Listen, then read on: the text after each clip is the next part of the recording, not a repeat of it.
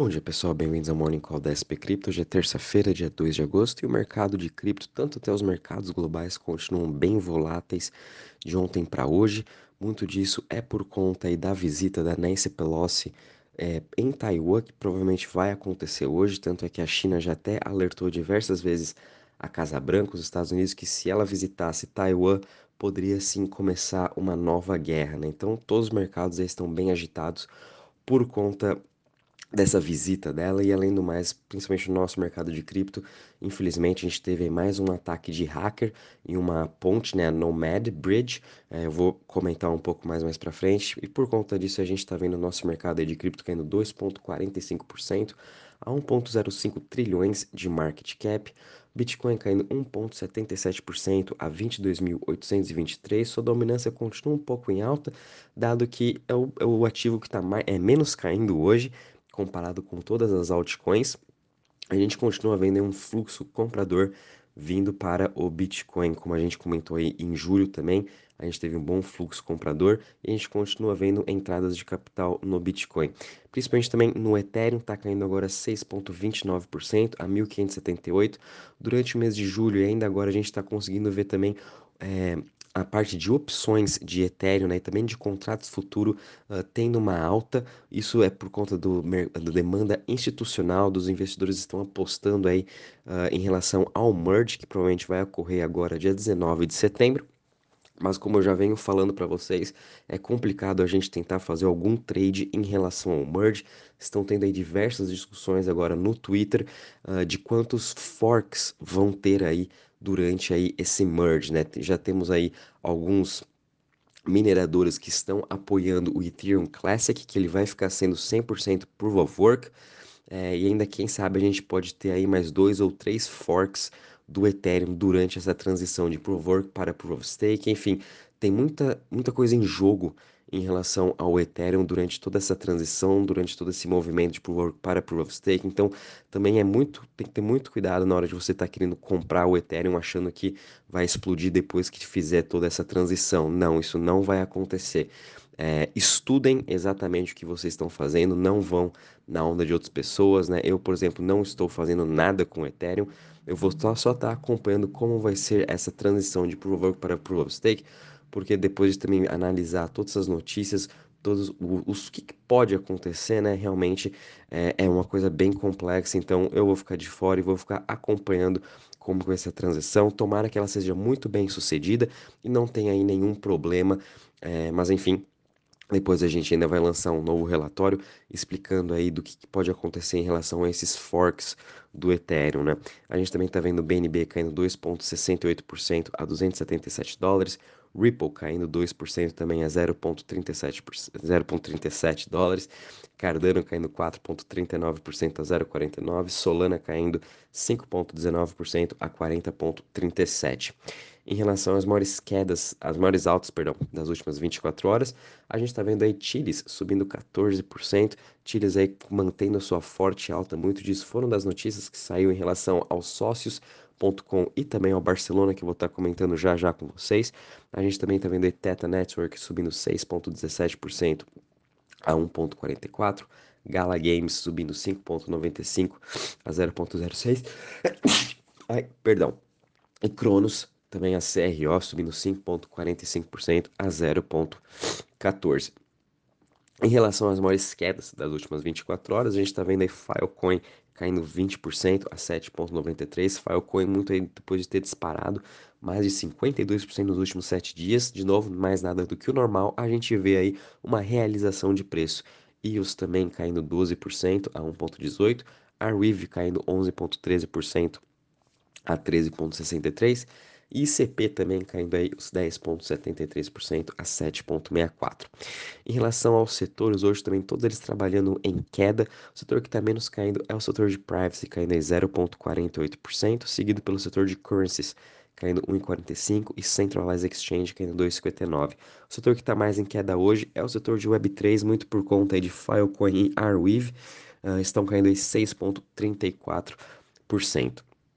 Já quando a gente olha em relação ao Crypto Fear Index, estamos aqui em 31 pontos, estamos voltando um pouquinho, né? A gente chegou a bater quase 40 uh, nas últimas semanas e agora voltamos aí para 31. Muito disso é sim de todos esses fatos macroeconômicos e principalmente dessa visita da Nancy Pelosi em Taiwan, que está trazendo aí mais volatilidade para o nosso mercado, mais incerteza ainda, fora que a gente já tem uma guerra com a Rússia e a Ucrânia. É, nunca se sabe o que pode acontecer com os Estados Unidos e China, eles já estão aí com alguns atritos entre eles.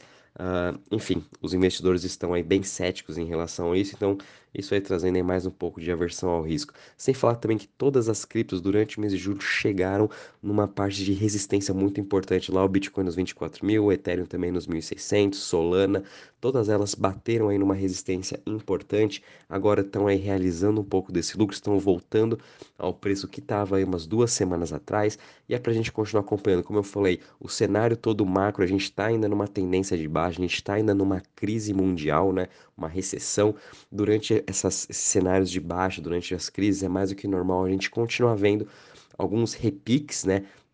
Uh, mas, de novo, de no... quando a gente compara historicamente, né? A gente já viu subindo 20, 30%, depois mais uma queda de 30%, enfim, a gente tem que ser, sim, essa melhora toda do cenário macro. E como, conforme eu falei agora há pouco, também com essa visita da Nancy Pelosi, nada ajuda a gente conseguir aí superando essas resistências, né? Então, a gente precisa sim de uma onda forte compradora, não só em cripto, mas também em todos os mercados globais para voltar aí a trazer esse ânimo.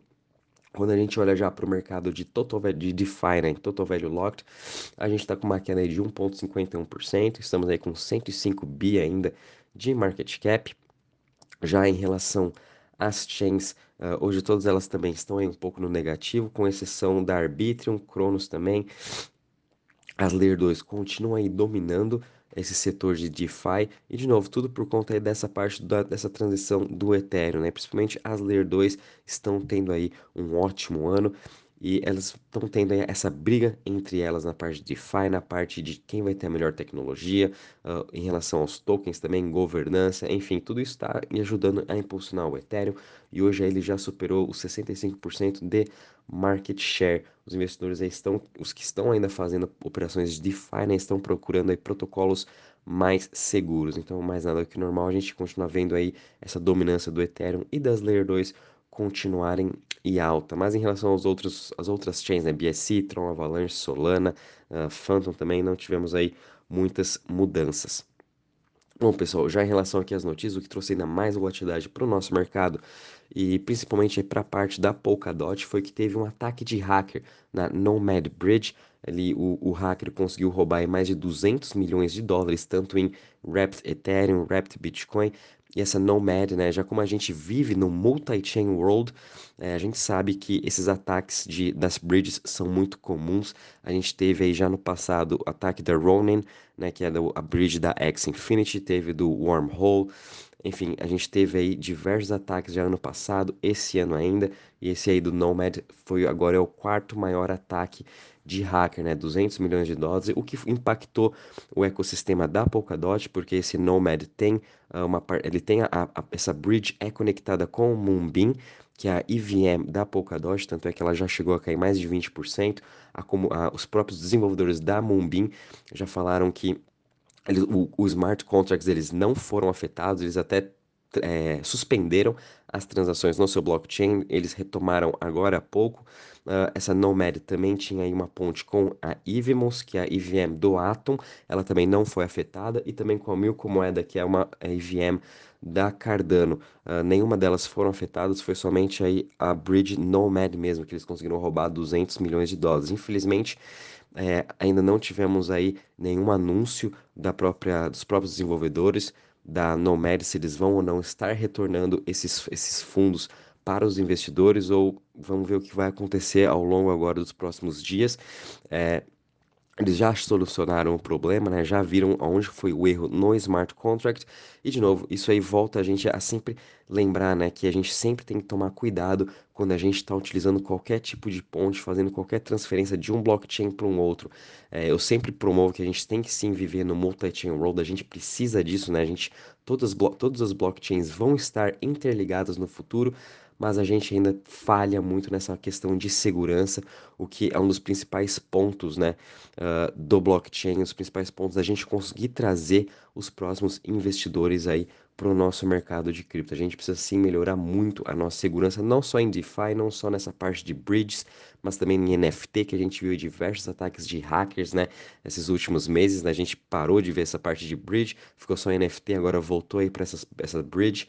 Enfim, é, isso é voltar a gente aí pensar em ter mais cuidado, né? Na hora que a gente for fazer transações, na hora que a gente quer mover de um blockchain para outro. Eu, por exemplo, não uso nenhuma bridge para fazer nenhuma operação. Se eu quiser realmente estar tá comprando algum ativo em diferentes chains, eu vou usar o, o, a cripto nativa dela. Se eu quiser comprar alguma coisa na Avalanche, eu vou ter minha AVAX na minha MetaMask ou na minha Core Wallet. Se eu quiser na Phantom, a mesma coisa, Solana eu tenho na Solana, eu não fico utilizando bridges para ficar transacionando fundos de uma, de uma chain para outra, muito disso porque eu não quero ter esse risco de os meus fundos aí serem hackeados estando nessa bridge. Por isso aí, muito cuidado, né? A gente também teve uma notícia bem positiva que agora a Coinbase Prime adicionou a opção de staking para clientes institucionais nos Estados Unidos, o staking de Ethereum, para a gente começar. Então, agora, quem é cliente institucional da Coinbase e tem Ethereum na carteira, pode estar tá fazendo seu staking também, o que isso aí é uma grande evolução para todo o mercado, aí, principalmente institucional nos Estados Unidos. Antes, nenhum cliente institucional, nem que estava com a Binance ou FTX, podia fazer staking de Ethereum, agora eles estão podendo, então, quem sabe isso também vai ajudar a Coinbase a aumentar sua demanda institucional, isso também vai ser muito bom para todo o mercado. A Coinbase Prime também já oferece staking de Solana, Polkadot, Cosmos, Tesos e Celo. E agora adicionaram o Ethereum, que todos os investidores institucionais estão mais querendo é sim ter essa exposição de Ethereum. Já a Binance US, ah, por conta das notícias passadas, né, que a SEC, a CVM americana, uh, proibiu aí negociações de AMP, que é o token que foi distribuído como uma security, né? Então ele tem que ser regulado pela SEC, a Binance US, US para fazer aí ficar de, de, é, junto às regras da SEC, eles estão deslistando a AMP. E a gente pode sim acompanhar nos próximos meses e anos que muitos tokens que já estão listados em bolsas de cripto americanas vão ser deslistados porque a SEC vai começar a entrar firme nessas, nesses tokens, né, que eram para ser listados como securities, que são securities, e é para ser, uh, tem que ter comply com todas as regras, né? Então a gente pode sim continuar vendo nos próximos meses e anos muitos tokens serem deslistados de exchanges, por isso tomem muito cuidado e óbvio a gente sempre vai estar tá aí informando vocês sobre todas essas partes de legislação.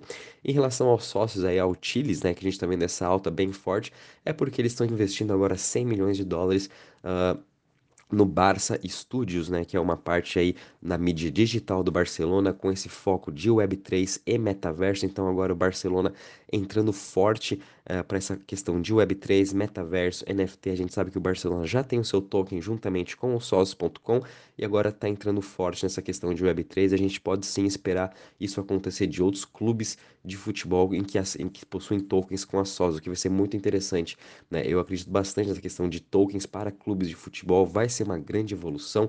A gente está chegando lá, né? As pessoas estão ainda vendo o valor do que é o clube ter um token, né? Que é o seu novo, nossa nova carteirinha, né? Seu novo FAI de carteirinha. Isso a gente só está no começo e tenho certeza que cada, cada vez mais a gente vai ver os clubes migrando, fazendo essa transição para o Web3 e metaverso, para você ter uma experiência melhor aí com todos os seus fãs. Então, Chiles aí, fiquem também de olho nela, vocês que gostam de futebol, que vocês acreditam que essa questão né, de, de tokens de clubes é o futuro, como eu também acredito, então Chiles é muito bom para a gente ter em carteira. E para a gente finalizar aqui, a gente vê o que, que a Amex, né, American Express, acabou de liderar uma rodada de investimento de 8,4 milhões de dólares para uma plataforma de NFT, a OneOff, né, uma plataforma de NFT. Uh, nos Estados Unidos, que ela já possui o seu blockchain, foi construído dentro da Tezos e da Polygon, e o motivo da da Amex, né, American Express, está fazendo esse investimento, é para também ele ter aí esse seu braço de NFT, para ele também poder estar tá entrando nesse mundo, e agora vai ter um show na Turquia, né, vai ter um evento em que a American Express é uma das patrocinadoras desse evento na Turquia, é o Express Summer in Color Oasis, e eles vão estar tá dando aí para os os, os atendentes, né, que possuem cartão Amex, eles vão estar ganhando uma NFT dessa one-off. Então também é uma questão muito interessante você ter essa interação com os seus clientes, né? É um bônus a mais de quem for aí cliente Amex e tá lá, tá indo nesse, nesse evento na Turquia, vai estar ganhando uma NFT, o que achei super interessante. E, de novo, cada vez mais a gente vai ver isso acontecendo em todos os eventos do mundo. É, Mastercard também vai começar a fazer isso, Visa, Amex, até mesmo as próprias pessoas que estão organizando os eventos vão também começar a distribuir NFTs gratuitas para aquelas pessoas que estão indo no seu evento, mas para você ter essa interação, né, que eu acho super legal. E é isso aí, pessoal. De novo, né, muito cuidado aí com todo esse mercado. A gente viu aí que julho foi um mês muito positivo. Agosto também tem tudo para a gente voltar a ser, mas de novo, a gente nunca pode esquecer que o cenário macro ainda afeta bastante coisa, ainda além do mais de agora com essa talvez aí possível guerra entre Estados Unidos e China, não sei. Vamos estar tá acompanhando essa semana o que, que vai estar tá acontecendo e por conta desses eventos aí a gente está uh, o nosso mercado aí está sofrendo bastante. Qualquer novidade vou avisando vocês. Um bom dia e bons trades a todos.